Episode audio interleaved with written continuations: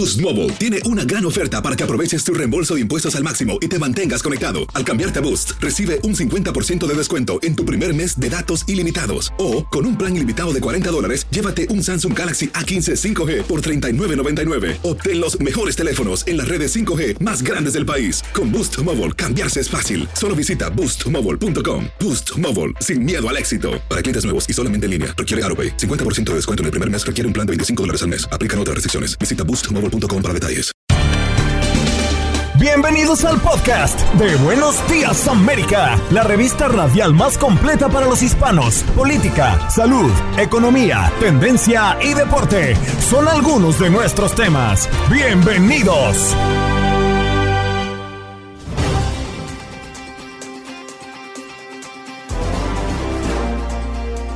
Hoy en Buenos Días América conversamos con Brenda Estefan, analista política, y es que debemos darle seguimiento a este segundo día tras iniciar la invasión rusa a Ucrania.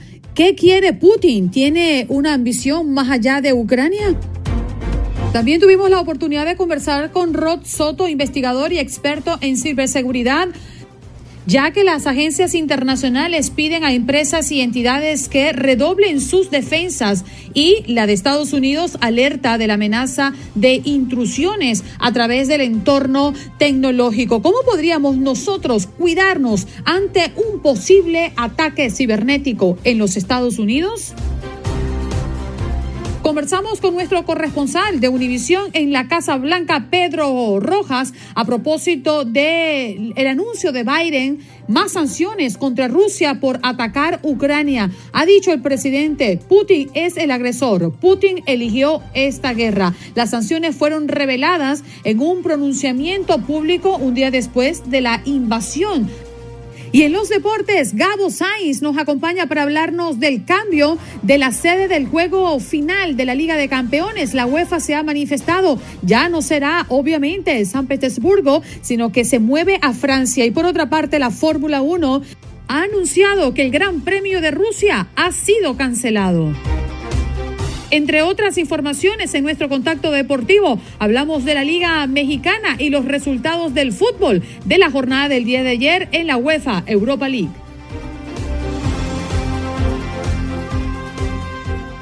Las últimas informaciones que nos llegan desde Ucrania, Kiev está rodeada y Zelensky, su presidente, pide ayuda a europeos con experiencia de combate, entre comillas, ha sido textualmente sus palabras. Crece el avance ruso por el este y noreste y se confirmó la caída de una ciudad cercana a la capital, donde el ejército del presidente ruso alertó que hay espías y saboteadores al servicio del Kremlin. Vamos a conversar y analizar, sobre todo con Brenda Estefan, sobre la situación. Ella nos acompaña hoy en Buenos Días América. Brenda, gracias por estar esta mañana con nosotros. Muy buenos días, es un gusto estar con ustedes. Gracias por la invitación. Hemos visto ya hoy el segundo día de esta escalada, pues cómo avanza eh, imparablemente el ejército de Rusia. ¿Qué está buscando Putin? ¿Putin tiene una ambición más allá de Ucrania? Mira, esa es la gran pregunta de hoy. ¿Qué está, eh, ¿qué está buscando y hasta dónde llegará? Es decir, ¿se conformará eh, con Ucrania? ¿Querrá ir más lejos? Parece que eh, por lo pronto tomarán Kiev seguramente, buscarán dejar al gobierno inoperante, derrocar al gobierno y poner a un títere del Kremlin como gobernante de Ucrania.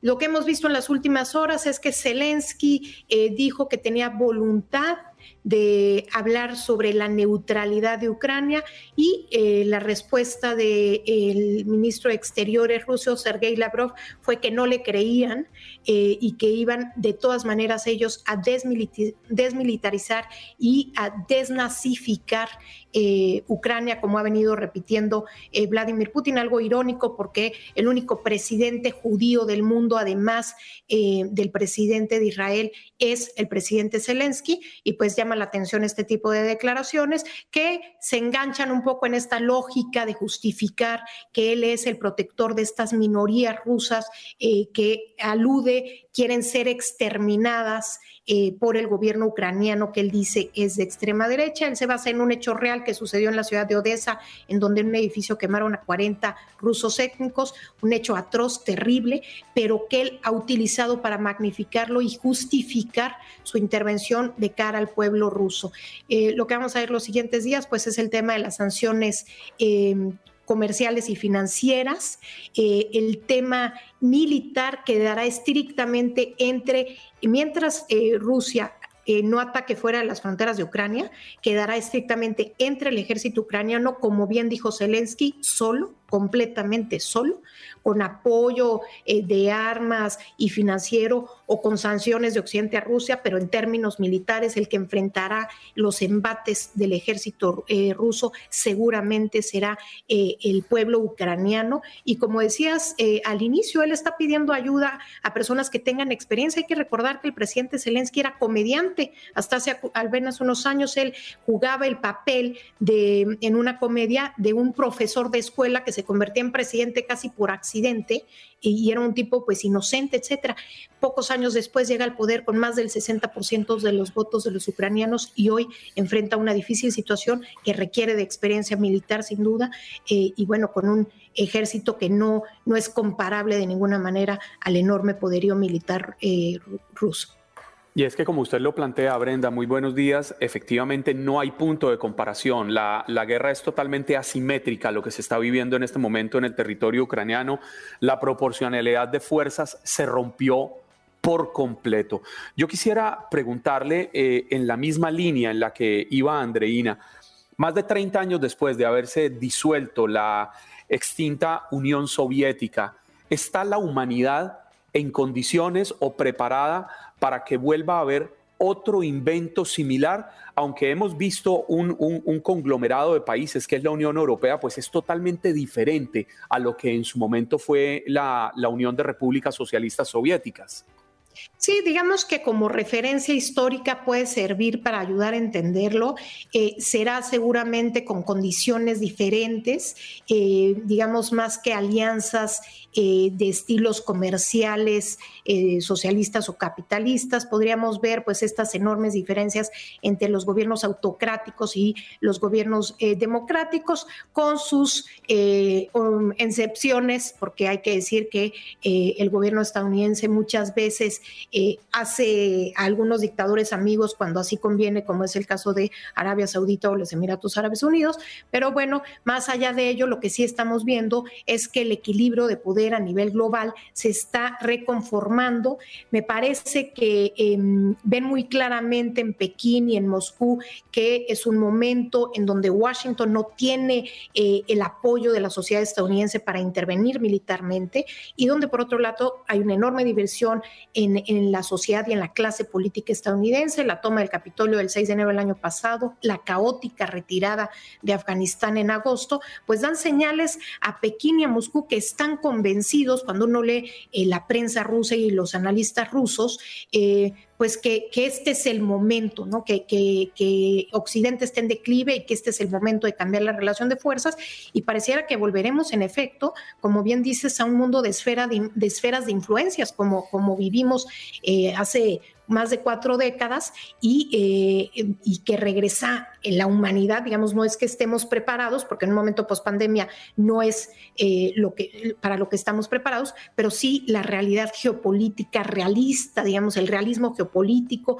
se ha impuesto. Rusia no deja de ser el segundo mayor poder militar del planeta, es un poder nuclear, es un hombre con, es un país controlado por un solo hombre y ha dice, decidido pasar a las armas y dejar de lado el camino de la negociación. Brenda, recuerdo que cuando Putin iniciaba los ataques, precisamente estaba en ese momento dándose la sesión del Consejo de Seguridad de las Naciones Unidas. ¿Esto es una casualidad o es un mensaje entre líneas que ha querido enviar Putin? Y por otra parte, ¿cuál sería la estrategia para frenar a Rusia? Yo creo que no es una casualidad, Andreina. En este momento Rusia es el presidente del Consejo de Seguridad de Naciones Unidas, es uno de los cinco miembros con poder de veto y sin embargo, mientras estaba llevando a cabo esta sesión y ante la petición desesperada de eh, Antonio Guterres, el secretario general de la ONU, de frenar este ataque o de no llevar a cabo este ataque, pues en ese momento, a unos minutos, em, a las 9.35 en ese momento hora de México, eh, de la noche, decide Putin atacar. Eh, yo creo que sí es un mensaje y también es prueba pues de la incapacidad, digamos, de este eh, máximo órgano internacional de evitar esta guerra. Es decir, necesitamos reconfigurar los organismos internacionales. La razón de ser de Naciones Unidas, del Consejo de Seguridad de Naciones Unidas, es el mantenimiento de la paz. Y lo que estamos viendo, pues, es eh, que en medio de la sesión se declara una guerra de dimensiones muy importantes. Y en cuanto a la estrategia, eh, Brenda, que también te lo preguntaba, ¿cuál crees tú que será esa estrategia para frenar a Rusia, tomando en cuenta que ayer en las, declaraciones del presidente Joe Biden dijo que las sanciones buscaban acorralarlo económicamente y además aislarlo del resto del mundo, pero que esto iba a tomar un tiempo? Las sanciones históricamente, y, a quienes algunos de ustedes son venezolanos lo sabrán, pues no han probado ser eficaces. Es decir, eh, vemos el caso de Cuba, vemos el caso de Venezuela, muchas veces incluso fortalecen al gobierno, la población eh, eh, se... Mm, se vuelve más nacionalista, argumentando que el ataque viene de fuera y no necesariamente llevan a los objetivos deseados, salvo el caso de Sudáfrica en el apartheid, eh, prácticamente el resto de las sanciones, ahí está el caso de Irán, el de Cuba, el de Venezuela, pues no han em, surtido el efecto deseado. Y entonces eh, ahí es donde se cuestiona un poco hasta qué punto esto pueda ser eficiente. Creo que Washington y, y Europa se quedan algunas cartas importantes bajo la manga que aún puede jugar, el famoso tema de la desconexión de Rusia del sistema SWIFT de transferencias interbancarias. Habrá que ver si se lleva a cabo, porque sabemos que Alemania e Italia se oponen a ello. Hay que recordar que el comercio de em, Europa con Rusia es 10 veces mayor que el comercio de Estados Unidos con Rusia. Y dentro de ese comercio europeo, Alemania juega un papel central, digamos, en el comercio con Rusia y además Alemania e Italia son muy dependientes del gas ruso, toda Europa, pero estos dos países en particular, 40% eh, de su gas eh, proviene de, em, de Rusia y desde luego pues están midiendo hasta dónde las sanciones van a tener un eso también en su economía, porque no es lo mismo una guerra fría eh, con dos polos económicos completamente diferentes que un mundo con una economía globalizada en donde acciones, eh, sanciones en un lado puedan tener un efecto boomerang que afecte a las economías de Occidente y esto lo están valorando. Creo que hay eh, sanciones que se quedaron por hacer. Yo creo que tiene que haber sanciones directas a Vladimir Putin. Ayer ante pregunta expresa el presidente Biden. le no quiso responder por nada de ello, tiene que haber sanciones a su círculo directo y a la oligarquía rusa y sus propiedades en las grandes ciudades occidentales, en Londres, París, Nueva York. Sí, volvamos al, al otro lado del planeta, Brenda. ¿Podrían Rusia y China aliarse más allá de unas sonrisas y unos estrechones de manos, porque es que finalmente Rusia está rebelándose contra un poder establecido por Estados Unidos. ¿Hasta qué punto Putin podría aceptar un nuevo poder establecido por Xi Jinping que también está buscando lo mismo? Es decir, esto no es una pelea a, dos bandas como quisiéramos verlo en este momento. Esto es a tres bandas de tres actores que están buscando lo mismo, el dominio geopolítico en unas regiones que son bastante amplias. Así es. China y Rusia tienen desacuerdos históricos como la situación de Kazajistán, de Mongolia, de Siberia. Em, eh, yo creo que ahí tendrán desde luego eh, temas en los que no estén de acuerdo, pero China dejó de ver a Rusia como una amenaza desde la caída de la URSS y comenzó a hacer un comercio interesante que fue creciendo con los años, pero que a partir de 2014 con las sanciones impuestas por Occidente a Rusia por la anexión de Crimea se incrementó de manera importante. Es decir, Rusia sabía que Occidente le, eh, le podría cerrar la puerta comercial y volteó a ver a Asia y particularmente a China para su comercio. Creo que en términos de esta, entre comillas, alianza, lo que cuenta es que tienen un enemigo en común, ¿no? Tienen eh, como enemigo en común el modelo eh, liberal democrático occidental que, que amenaza a sus gobiernos y eso hace que tengan cierto entendimiento, aunque tengan intereses diferentes. ¿Y qué va a pasar en, esta, en este confrontamiento, en esta guerra, en términos de esta, entre comillas, alianza? Em, bueno, en términos diplomáticos, yo creo que Beijing eh, cuando así convenga sus intereses apoyará a Moscú y cuando no convenga no lo hará. Por ejemplo, cuando eh, Rusia reconoció Lugansk y Donetsk como repúblicas independientes, China lo condenó. ¿Por qué? Porque China no quiere a un Taiwán independiente, quiere anexarse a Taiwán. Pero el día de ayer eh, critica las sanciones estadounidenses y las juzga de inmorales, porque dice, bueno, el día que yo tome acción con Taiwán también me van a imponer sanciones. Entonces, eh, es, de acuerdo a la circunstancia. Perdóneme que le interrumpa, pero usted toca un tema que es fundamental también para entender en este momento. ¿Qué tanto podría, y, rápidamente, porque el tiempo se nos acaba, qué tanto podría China aprovechar el, el escenario que está ocurriendo en Rusia, Ucrania, para tratar de retomar el control en Taiwán? Básicamente es lo mismo, pero en otro, en otro área del planeta no hay cabe duda que, que, Xi Jinping está siguiendo muy de cerca esta crisis para ver qué pasos dará con Taiwán. El tema de la presencia militar china cerca de la isla de Taiwán viene incrementándose desde finales del siglo del año pasado y lo sabemos bien. Justo yo escribí un artículo a finales del año pasado hablando de cómo había dos ofensivas concomitantes, una por parte y otra por parte de Pekín, Pekín de cara a Estados Unidos. Y simplemente agregar que en términos militares China no apoyará a Rusia, que no le conviene una gran disrupción de los mercados europeos que son grandes consumidores de productos chinos. Eh, pero que en términos comerciales sí apoyará a Rusia, tienen enormes acuerdos y seguramente se verá beneficiado China porque le comprará barato a Rusia, que en este momento no tendrá muchas opciones de venta. Brenda, 20 segundos para decirte gracias por el tiempo que nos ha dedicado esta mañana y por atender a la audiencia de Buenos Días América. Andreina, un gusto haber estado con ustedes. Los invito a seguirme en mis redes sociales, en Twitter como arroba b-estefan y en Facebook como Brenda Estefan. Gracias, Brenda Estefan, analista internacional. Ya regresamos. Gracias. Bueno, vámonos de inmediato a mm, conversar con Rod Soto, investigador y experto en ciberseguridad, para hablar del momento que estamos viviendo. Muy buenos días. ¿Cómo te encuentras, Rod? Gracias por estar esta mañana con nosotros. Gracias por tenerme. Bueno, Rod, si bien no existen amenazas cibernéticas específicas o creíbles para el territorio nacional de los Estados Unidos, en este momento han dicho las autoridades que somos conscientes de la posibilidad de que las acciones desestabilizadoras de Rusia afecten a las organizaciones tanto dentro como fuera de la región. Particularmente me preocupa cuáles son esos sectores que podrían estar eh, en este momento más vulnerables frente a las intenciones rusas y el alcance.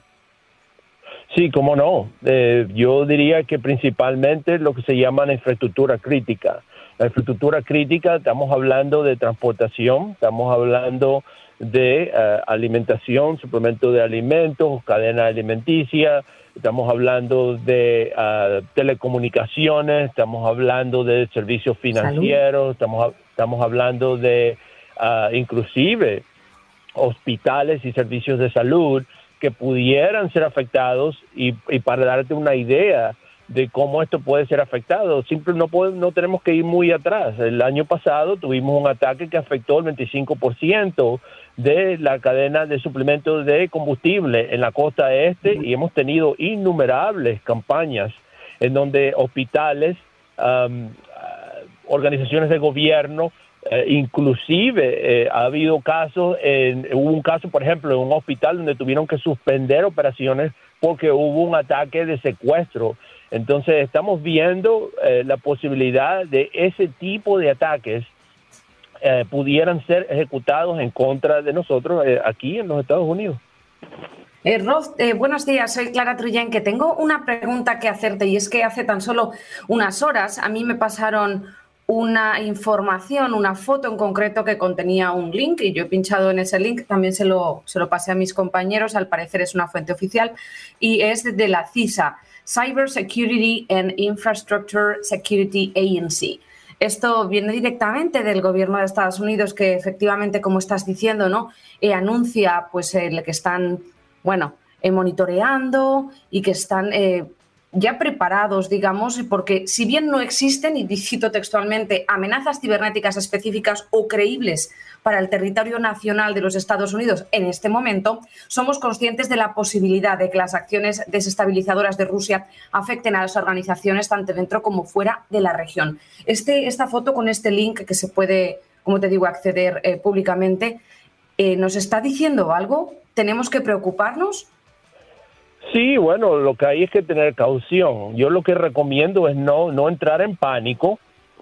Definitivamente tenemos que, ser precavidos, tenemos que tener cuidado de, por ejemplo, informaciones que pueden ser eh, eh, publicadas con objeto de eh, crear confusión o, o, desinformar a las personas. O ayer, por ejemplo, Ah, hubo personas que me han dicho que ha, aumentado la cantidad de mensajes aleatorios que les están enviando con hipervínculos. No abra esos hipervínculos, no vaya a esos sitios, porque generalmente esos sitios y esos binarios, esos archivos que le están enviando tienen código maligno que usualmente una vez que es ejecutado, pues infiltra su dispositivo y le provee al atacante mucho más a una nación-estado que tiene un ejército de, operadores que están tratando de eh, agregar lo más posible de recursos que tengan para poder provocar eh, un ataque que pueda, por ejemplo, tumbar la estructura financiera, que pueda tumbar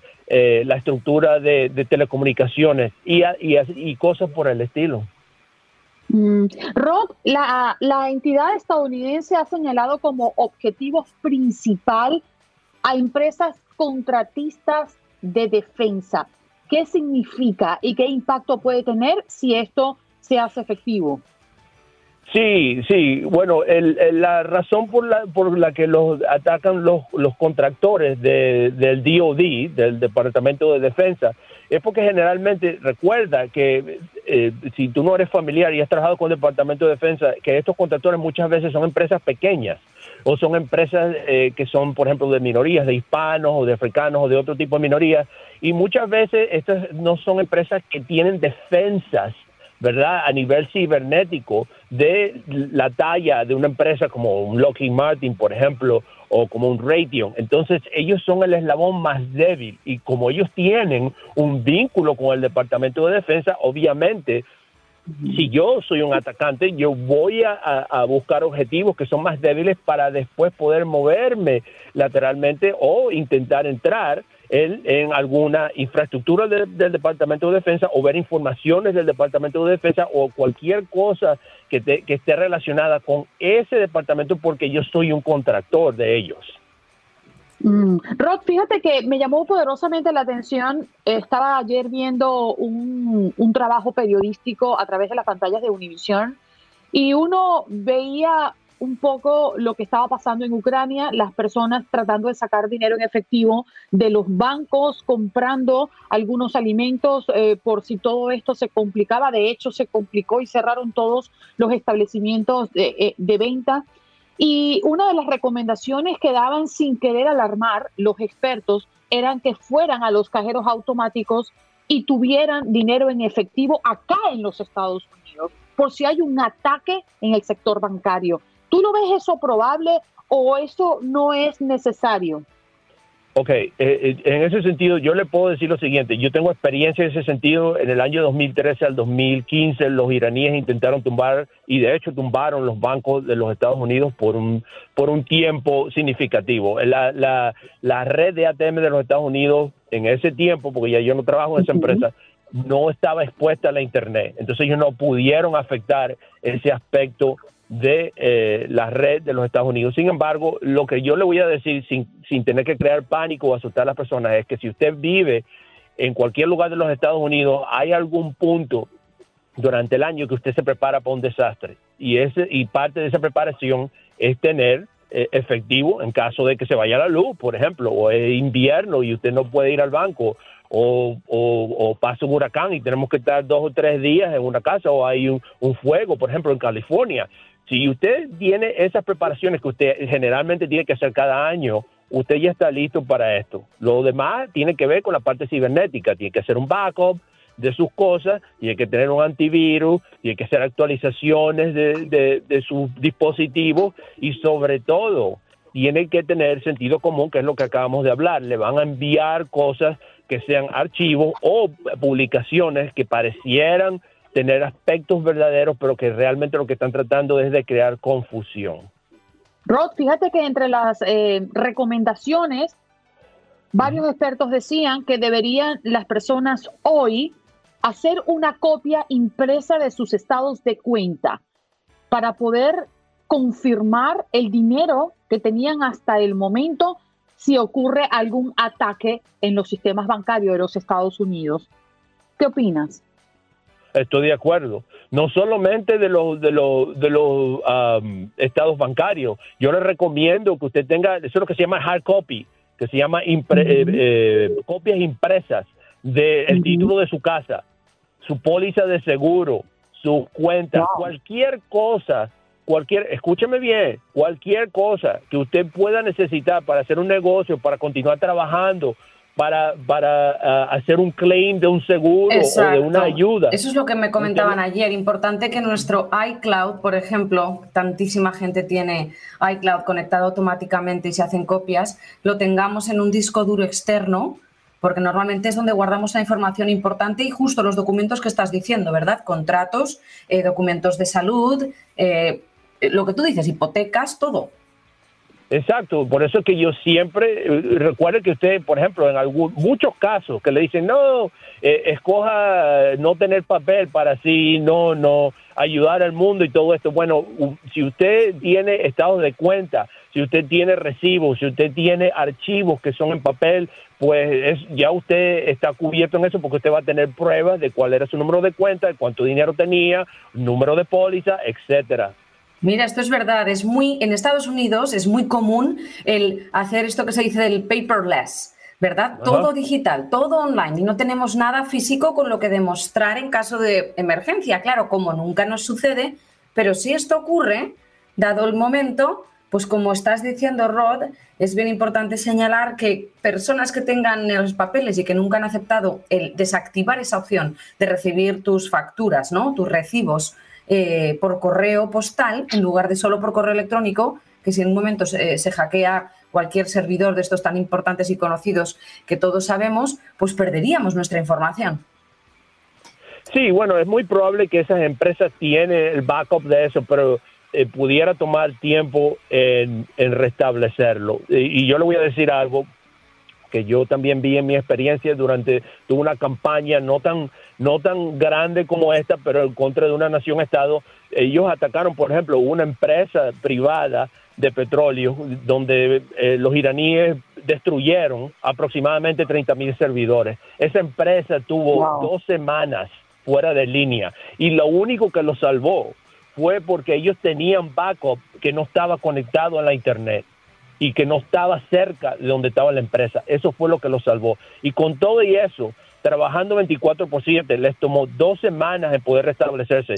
Entonces, yo no estoy diciendo que esto va a ocurrir, pero tenemos que estar preparados y usted personalmente tiene que prepararse, tiene, como acabamos de decir, imprima su documento, haga su backup, su backup, desconéctelo de la computadora, póngalo debajo de la cama, póngalo en una bóveda, porque eso es lo que usted va a tener si llega a haber una falla grande donde usted va a tener que probar que tiene una cuenta, que tiene un documento o que tiene una póliza. Sí, Rod, queremos agradecer estos minutos. Eh, definitivamente mm, nos alarma y con la experiencia que hemos tenido recientemente, inclusive en este país, con ataques cibernéticos a empresas eh, eh, críticas dentro del sector de la distribución, sobre todo en el este, pues nos deja pensando qué tan avanzado está los Estados Unidos o preparado para los ataques cibernéticos que podrían producirse, como ya lo ha alertado inclusive el gobierno en los próximos días o las próximas horas. Gracias, Rod. Tenemos que despedirte. Gracias por estar aquí. Que tengas feliz viaje. Gracias. Gracias. Gracias. Bien. Allí escuchamos a Rod Soto, investigador y experto en ciberseguridad. Hay que mantenernos protegidos. Ahí están los datos. Ya regresamos. desde entonces, sabes que por eso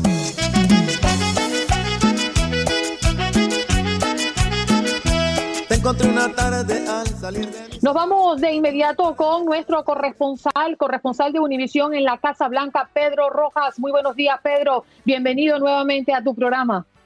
Buenos días para ustedes, ¿cómo están?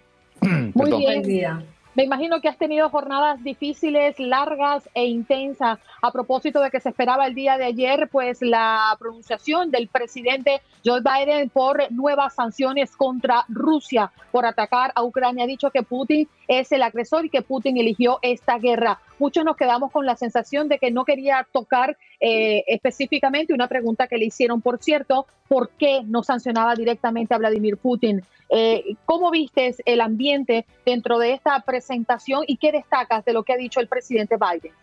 Bueno, es importante contextualizar un poco la situación. es la cuarta vez que el presidente habla de este tema en, a la nación en las últimas dos semanas, literalmente. Eh, eh, Estados Unidos lo venía anticipando, lo que iba a ocurrir. Ahora bien, el presidente aquí camina una línea muy, muy delicada. Por un lado, está lidiando con un país que no es miembro de la OTAN, la Organización del Tratado del Atlántico Norte. Por otro lado, está lidiando con una potencia que tiene un arsenal nuclear gigantesco. Estados Unidos no puede ingresar a Ucrania porque no es miembro de la OTAN, no aplica el artículo 5 de la OTAN. Y además el presidente Biden quiere tratar todavía de buscar una salida diplomática para evitar un conflicto mayor, es decir, una posible guerra mundial, un posible enfrentamiento muchísimo más global. Entonces Estados Unidos camina una línea muy delgada. El por qué no se sancionó directamente a Vladimir Putin es una gran pregunta que se hizo ayer. A, mi modo de ver, el presidente aún prepara muchas más sanciones, pero el problema es que, como él lo dijo ayer, mucha gente lo cuestionó, él dijo que va a tomar tiempo ver los efectos de las sanciones que eh, ya se anunciaron. ya son un paquete de dos sanciones esta semana, se han sancionado a Rusia en dos ocasiones, y, y él dijo que esto va a tomar semanas, va a tomar meses. El problema es que para muchos críticos ya en este momento es si ese tiempo es suficiente para prevenir lo que está haciendo Putin efectivamente en este momento en Ucrania donde eh, ya sabemos que acaba de anunciarse que las tropas rusas acaban de tomar el aeropuerto internacional de Kiev, estaban apenas a 20 millas del centro de la ciudad. Entonces, eh, eh, es, suficiente el tiempo, es suficiente la posibilidad de que las, las, sanciones hagan algún efecto en la economía rusa. Eso es algo muy cuestionable. En esta mañana el presidente tiene una reunión de nuevo de emergencia con los miembros de la OTAN vía videoconferencia. Esperamos alguna reacción esta tarde en la rueda de prensa, pero lo cierto es que el presidente camina una línea muy delgada y muy difícil para poder surcar. Por un lado, trata de asegurar que tiene una presencia militar en los países miembros de la OTAN, trata de asegurar que está ayudando a Ucrania de alguna u otra forma, pero por otro lado intenta a toda costa tratar de llegar a una solución diplomática para evitar un conflicto bélico mucho más grande. No quisiera estar uno en los zapatos del presidente Joe Biden en una situación como la que enfrenta actualmente. Pedro, muy buenos días. Sabe que hay un tema que a mí me llama mucho la atención y es que históricamente eh, hubo una época en que los expresidentes en su conjunto apoyaban al inquilino de la Casa Blanca en los momentos difíciles, en coyunturas como la que estamos en este momento. Sin embargo, hasta eso ha cambiado y es que vale la pena recordar que el presidente, el expresidente Donald Trump elogió lo que él mismo llamó la genialidad de Putin en Ucrania y esto pues rompe una tradición de enviar un mensaje de unidad, de fortaleza al mundo desde Estados Unidos. ¿Qué se dice en los corrillos políticos en Washington frente a esta posición del expresidente Trump? Eso creó demasiada controversia. Hace un par de días lo reportamos también nosotros, el hecho de llamarle genio a, Vladimir Putin por parte y también Mike Pompeo, el secretario, el ex secretario de Estado quien trabajó bajo la administración de, Donald Trump, le dijo que respetaba mucho a, Vladimir Putin hace unas, semanas atrás en C-SPAN. Así que definitivamente, pues la opinión está dividida. Aun cuando ayer eh, eh, ya los republicanos, en este caso Ted Cruz, Mitch McConnell, que son líderes del Senado, eh, Díaz Valar en, el Congreso de Florida, por cierto, ya han comenzado a apoyar las acciones del gobierno. Lo único que sí exigen los republicanos es que se reabra el Keystone Pipeline, el gasoducto de Keystone que se estaba construyendo entre Canadá y Estados Unidos, que facilitaría que Estados Unidos lograra la independencia energética. Eso ayudaría a bajar los precios de la gasolina. Porque lo que se está hablando mucho, eh, Juan Carlos, es el problema de que va a subir la gasolina y va a seguir subiendo en los próximos días. Y efectivamente los estadounidenses en general van a tener que enfrentar un costo mayor de combustible que pronto se va a traducir en menor capacidad de compra de productos de comida, de productos del hogar, de cualquier tipo de, de bienes. Entonces, eh, muchos republicanos sí han comenzado a elevar voces para que el presidente elimine esas restricciones que impuso cuando llegó a la Casa Blanca hace un año y que se comience a explotar el petróleo tal y como se venía haciendo para que Estados Unidos recobre la independencia energética. Yo creo, Pedro, que la primera pregunta que nos hacemos cuando eh, este tipo de, de, enfrentamientos, invasiones y conflictos entre países que puedan afectar al mundo, pues es la seguridad, ¿no? La seguridad nacional y en este país la seguridad nacional versus eh, el ciberataque, ¿no? Que ha hablado muchísimo la Casa Blanca y por ello hay planes eh, bien definidos para también apoyar a empresas pequeñas y grandes a poder protegerse ante una potencial eh, acción de Rusia. Y también el suministro energético, como lo has comentado, y desconectar a Rusia del sistema SWIFT, que ha sido tocado el día de ayer por el presidente Biden diciendo que no hubo unanimidad.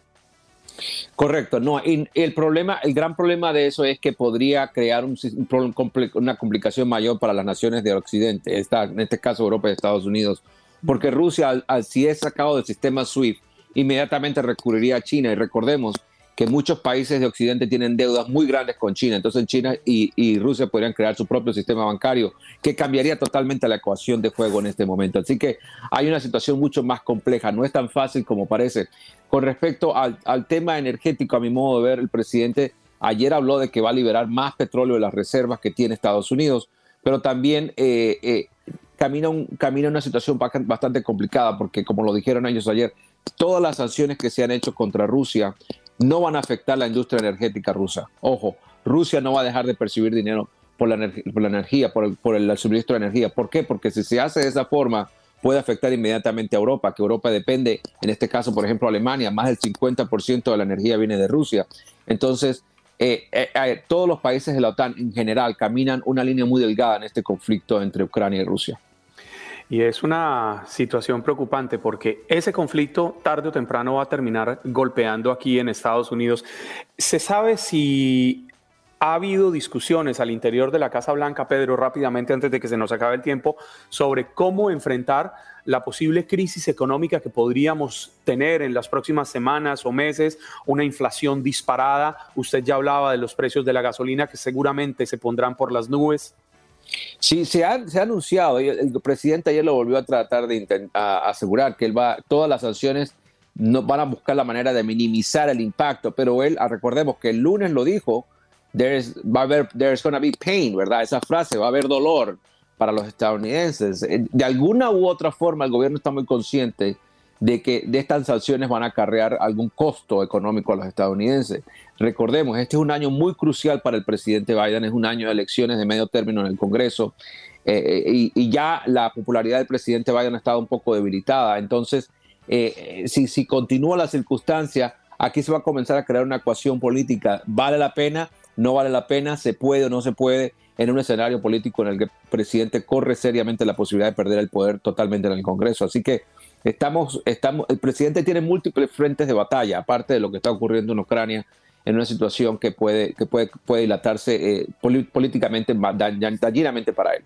Y yo puedo entender, Pedro, porque además eh, una de las cosas que debe hacer un presidente es transmitir confianza y buscar transmitir tranquilidad a pesar de todo lo que estamos viviendo. Y yo sentí en esa locución del presidente el día de ayer, cuando se hablaba de la inflación y del incremento de los precios en la canasta básica, incluyendo la gasolina, es que tiene Estados Unidos un plan eh, para controlar que no se dispare de una manera vertiginosa como se espera y como lo anuncian los expertos, ¿no? De la economía global. Eh, pero yo creo que es imposible el que esto no, tenga escala por todo lo que se está viviendo. No somos una economía independiente, funcionamos eh, globalmente como ya lo ha venido repitiendo pues el presidente Biden. Pedro, gracias, nos tenemos que marchar.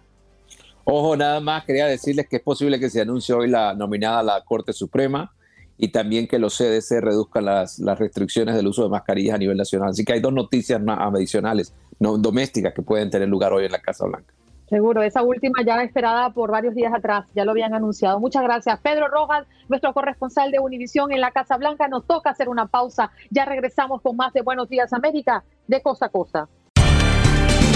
Estás escuchando el podcast de Buenos Días América, la revista radial más completa para los hispanos. Escúchanos en las diferentes plataformas: Euforia, Spotify, TuneIn y iHeartRadio. Tu DN Radio. Vivimos tu pasión. Boost Mobile tiene una gran oferta para que aproveches tu reembolso de impuestos al máximo y te mantengas conectado. Al cambiarte a Boost, recibe un 50% de descuento en tu primer mes de datos ilimitados. O, con un plan ilimitado de 40 dólares, llévate un Samsung Galaxy A15 5G por $39.99. Obtén los mejores teléfonos en las redes 5G más grandes del país. Con Boost Mobile, cambiarse es fácil. Solo visita boostmobile.com. Boost Mobile, sin miedo al éxito. Para clientes nuevos y solamente en línea, requiere AroPay. 50% de descuento en el primer mes requiere un plan de 25 dólares al mes. Aplican otras restricciones. Visita Boost Mobile para detalles. Como dicen los grandes, la liga se gana partido a partido. Partido a partido. En Buenos Días América, Contacto Deportivo. Y hoy en nuestro Contacto Deportivo estamos con Gabo Sainz. ¿Cómo estás, Gabo? Muy buenos días para ti. Hola, Andreina, Clara, eh, Juan Carlos, muy buen día a todos. Buenos días, América pues bueno, ya estamos aquí para platicar de, los deportes y pues bueno, varias cosas que han sucedido. Dígame. sobre todo el impacto que ha tenido también en el deporte esta invasión de Rusia a Ucrania. Ya la Fórmula 1 tomó una decisión rotunda en su calendario para marcar su posición. Sí, eh, de hecho, bueno, la temporada inicia el próximo 20 de marzo en Bahrein. Eh, apenas por iniciar la Fórmula 1 y la primera decisión que toman antes de iniciar es que el Gran Premio de, de Sochi, pues bueno, simplemente no se va a correr, se cancela y habrá que esperar quién va a sustituir a Sochi, pero bueno, por lo menos ya repercusiones en cuanto a un gran premio, se cancela el que se iba a llevar a cabo en Rusia, incluso también unas escuderías no van a salir con algunos patrocinadores rusos, varias cuestiones ahí que, van a estar cambiando en cuanto a la Fórmula 1.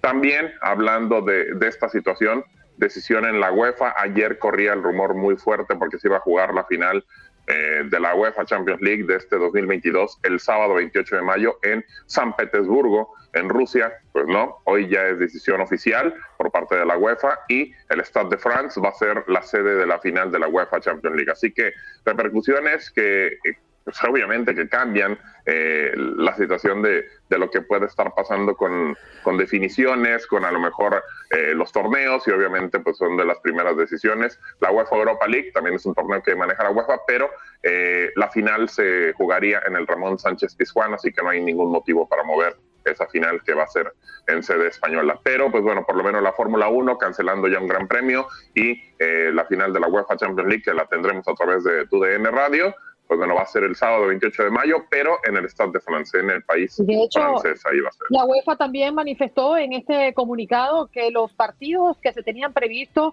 con los clubes ucranianos y rusos de local se estarían jugando en territorio neutro. Correcto, correcto. También es una decisión que toma la UEFA muy inteligente y muy prudente. Eh, igual también veíamos a futbolistas brasileños que están en el Shakhtar, que están en equipos como el Dinamo de Kiev, que estaban pidiendo a sus embajadas, eh, a la embajada brasileña, para poder eh, ser repatriados. Así que bueno, pues la verdad es que nadie queremos que esté sucediendo ese tipo de cosas. Bueno, yo siempre he estado en contra de, la guerra, obviamente mejor la paz. Y, pues bueno, ahora está esta situación eh, permeando para todo el mundo y obviamente los deportes, pues bueno, no son, no son parte que se excluya. Bueno, cambiamos un poquito el tema y ayer En la UEFA Europa League, eh, partidos en los cuales eh, usted vivió por tu DN Radio, eh, el conjunto del Sevilla derrotó al Dinamo Zagreb en marcador global de 3 a 2. También el Barcelona terminó ganando por amplia ventaja en su partido contra el conjunto del Napoli sin el Chuquilozano 5 a 3 en el global y avanzaron a las siguientes rondas. ¿Cómo se van a jugar? Para el 10 de marzo la ida, para el 17 de marzo la vuelta y será el Rangers contra la Estrella Roja, Braga contra Mónaco, Porto contra el Olympique de Lyon, Atlanta, Atalanta perdón, contra el Bayer Leverkusen, eh, Sevilla contra el West Ham United, Barcelona contra el Galatasaray, Leipzig contra el Spartak de Moscú y el Real Betis de Andrés Guardado y Laines contra el Eintracht Frankfurt. Eso ya para los octavos de final, idas 10 de marzo y 17 de marzo la vuelta. También donde hubo partidos el día de ayer, por lo menos faltaba saber el rival del conjunto de León ya prácticamente entrada la noche. También Cruz Azul consigue su, su pase el día de ayer y usted los escuchó a través de tu DN Radio. León contra Seattle Saunders va a ser el partido de cuartos de final de la CONCACAF Liga de Campeones del 8 al 10 de marzo, del 15 al 17 de marzo los partidos de vuelta. Comunicaciones, que es un equipo sorpresa porque es el único que prácticamente se mete de Centroamérica contra New York City. También los Pumas que ingresaron contra New England Revolution, que avanzaron porque Cavalli se, se retiró del torneo. Eh, Montreal Impact contra la máquina de Cruz Azul. Así será los partidos que se van a estar llevando a cabo en los cuartos de final de la CONCACAF Liga de Campeones.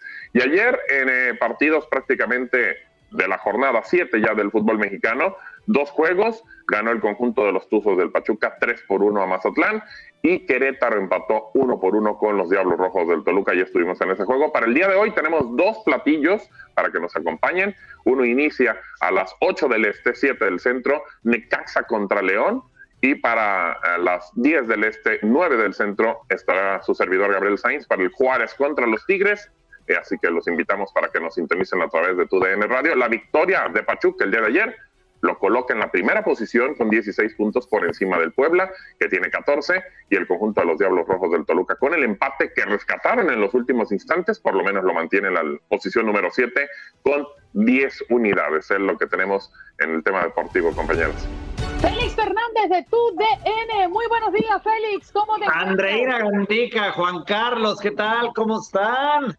Gusto acompañarlos y escuchar todo lo que se comen, que, o por lo menos lo que tienen ganas de comerse el día de hoy, ¿eh? Muy bien lo que has dicho, Félix. Lo que pretendemos comer que aún no nos hemos comido. Y lo van a lograr porque yo veo que se hacen promesas el uno al otro, que le va a mandar, que le va a cocinar, que le va a preparar y al final de cuentas, todos son quejas. Pero no, Félix, yo le, voy, yo le puedo garantizar a usted algo y muy buenos días, qué placer saludarlo nuevamente aquí en esta su casa. Usted puede preguntarle a cualquier persona en este programa si hay alguien que cumple con lo que promete para comer. Esa soy yo. Es este servidor porque para mí la comida es sagrada. Pónganse de acuerdo. No, no, no, mire, mire, yo le, yo le, yo, yo, yo, yo No, no este vengas otra vez con lo del Super Bowl. No, yo soluciono este problema rápidamente. Andreina, ¿ya probé el pan de jamón suyo que me prometió? No, yo te lo mandé. Ah, bueno, ahí tiene, Félix. Ya, mejor hablemos de, hablemos de deportes. Sí, hablemos, Félix, el sábado futbolero, porque el fútbol en México no para, ¿eh? El fútbol en México no para, en efecto. De hecho, el día de ayer empezó ya la, jornada número 7, el triunfo de Pachuca, que ahora es líder de la competencia. Se despachó a Mazatlán 3 por 1 y en otro partido que se jugó ya también el día de ayer, Querétaro empató a uno con Toluca, que está mejorando. El equipo de, Nacho Ambriz se enfrentaron eh, técnicos que habían estado en, el equipo rival. De hecho, Cristante había dirigido al cuadro de, Toluca el torneo pasado y ahora está con Querétaro. Toluca le empata de, último minuto. Pero sí, en efecto, Andreina, nuestro sábado futbolero tiene un platillo de lujo, uno de esos partidos imperdibles que uno marca en el torneo cuando aparece el calendario es la visita del América que está en una crisis terrible al estadio de los Pumas, a Ciudad Universitaria. Eh, los Pumas que vienen de ganar en la Liga de Campeones de CONCACAF, al Zaprisa, que ya están instalados en cuartos de final, y el América que está en ojo de todo mundo porque viene de perder eh, en casa porque ha perdido cuatro partidos consecutivos en casa porque tiene el peor inicio en la historia de los torneos cortos que se remonta a 1996, el inicio de los torneos cortos. Bueno, pues el, eh, si el América no es capaz de ganar o de sacar un resultado convincente en la cancha de los Pumas, pues podríamos estar hablando de que probablemente se queda sin Santiago Solari. Así que ese es nuestro platillo principal, aunque este mismo sábado, el día de, mañana, también juegan otros dos equipos en crisis, que no los tenemos por, por TUDN ni por Univisión, pero las Chivas visitan al eh, Puebla, que está teniendo un torneo extraordinario, y Monterrey recibe a San Luis. Ese es otro que está en la mira de todo el mundo, uno de los equipos más fuertes económicamente del Vasco Aguirre. Si no es capaz de ganarle a San Luis, que es un equipo muy modesto, pues probablemente el Vasco Aguirre también tenga que eh, decir adiós de, esta liga, así como sucedió ayer con el Pedro Caiciña de Santos, que es el colero, y eh, fue cesado, compañeros. Oye, Félix, por cierto, eh, ¿qué onda con, el arbitraje en la Liga Mexicana? Porque ya hemos visto el técnico de Querétaro que habló sobre sus reclamos al cuerpo arbitral en el duelo ante Toluca, pero parece que se ha vuelto muy repetitivo, ¿no? El reclamo frontal, ¿fundamentado o no? Pues es muy polémico, así como los reclamos que traen entre ustedes dos eh, constantemente. Eh, los árbitros, con los árbitros es parecido, no por la comida específicamente, pero sí por la, por la, por las decisiones constantes, porque la implementación del VAR también eh, ha traído quejas para, para muchos, porque no es convincente, porque muchas veces el el, presidente de, los árbitros, el señor, el señor Bricio, no parece ser suficientemente autocrítico ante, ante fallas muy, eh, muy claras, pero bueno, pues todo el mundo lleva agua para su molino, ¿no? Eh, todo el mundo eh, se queja cuando no le favorecen este tipo de decisiones que a veces están en la tablita de 50 y 50, que son simplemente de, de, apreciación. Pero esto, Andreina, es el par nuestro de cada día y no solamente en México, en, en todos lados. ¿eh? así que pues los árbitros tienen que, cargar con esto, los técnicos y los jugadores que también son afectados y sobre todo los que no están sacando buenos resultados. Definitivamente. Félix, ya te estaremos viendo particularmente tú, vas a estar en una transmisión puntual, ¿dónde estarás? ¿Dónde te podemos escuchar? Yo voy hasta el domingo con el partido entre Cruz Azul y Santos, que es un muy buen encuentro también pero hasta, hasta el domingo, mientras estaremos eh, ese mismo domingo también en, República Deportiva. Y también, eh, pues comentar que, que la UEFA determinó, debido a los conflictos bélicos en, en Europa y, en Ucrania, determinó cambiar la sede de la final de la Champions League del 28 de mayo. Se la quitó a la ciudad de San Petersburgo, en Rusia, y ahora se la ha dado a París en Francia, en el Stade de Francia, va a jugar la final de la Champions League. Una noticia que no es menor, que se esperaba también eh, que, sucediera y que bueno, ya la, la UEFA lo ha hecho eh, oficial, ¿no? Desafortunadamente, eh, pues con, con, este conflicto que nos tiene pues a, a, a todos muy, muy nerviosos, muy tristes, muy decepcionados el mundo se ha volcado a reaccionar, ¿no? El, sector deportivo no se ha quedado atrás, como bien lo dices, esta medida que está tomando la UEFA de inmediato, también pues buscando espacios neutrales para que los clubes rusos y ucranianos en sus calendarios como locales pues tengan esta opción para jugar fuera de sus territorios. También veíamos a la Fórmula 1 ya cancelando el Gran Premio de Rusia y esto va a continuar. ¿eh? Siguen eh, los temas y los asuntos deportivos manifestándose de cara a la decisión que ha tomado Putin. Claro, y veíamos también ayer al, Barcelona y al Napoli salir con, eh, con mantas a los distintos jugadores eh, ucranianos que, que militan en, en equipos que están compitiendo en, los torneos europeos también eh, manifestarse a, su manera. Eh, lo vimos en las Olimpiadas de Invierno, lo estamos viendo en el tenis también. Eh, pues es algo que, que, nos, que nos incluye a, todos y que desafortunadamente todavía seguiremos hablando mucho del, del tema, ¿no? Pero bueno, ya salpicó como era de esperarse, al tema de, la UEFA y de la final de la Champions League. Una lástima porque pues, San Petersburgo es una de las ciudades más lindas de, toda Europa y ahora se queda pues sin la final de la Champions League. Sí, señor. Félix, muchas gracias por acompañarnos esta mañana y poder darnos un paseo por varias informaciones. Ya nos vamos.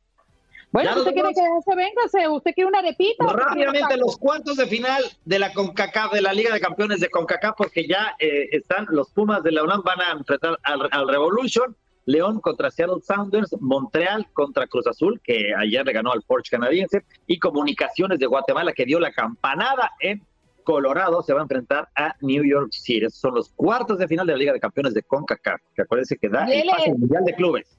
Sí, señor, y él es Félix Fernández de TUDN. Un abrazo, Félix. Que la Que tengan un muy buen viernes y un muy buen fin de semana, Juan Carlos, que le lleven y que le manden lo que a usted le prometieron. Dios lo oiga, mi querido Félix. Fuerte abrazo. Hasta luego. Hasta luego, Félix. Gracias por estar con nosotros. Gracias por acompañarnos en nuestro podcast. Buenos días América. Y recuerda que también puedes seguirnos en nuestras redes sociales. Buenos días AM en Facebook y en Instagram. Arroba Buenos días América. AM. Nos escuchamos en la próxima. Aloha mamá. ¿Dónde andas? Seguro de compras. Tengo mucho que contarte. Hawái es increíble. He estado de un lado a otro con mi unidad. Todos son súper talentosos. Ya reparamos otro helicóptero Blackhawk y oficialmente formamos nuestro equipo de fútbol. Para la próxima te cuento cómo voy con el surf y me cuentas qué te pareció el podcast que te compartí, ¿ok? Te quiero mucho. Be All You Can Be, visitando goarmy.com diagonal español.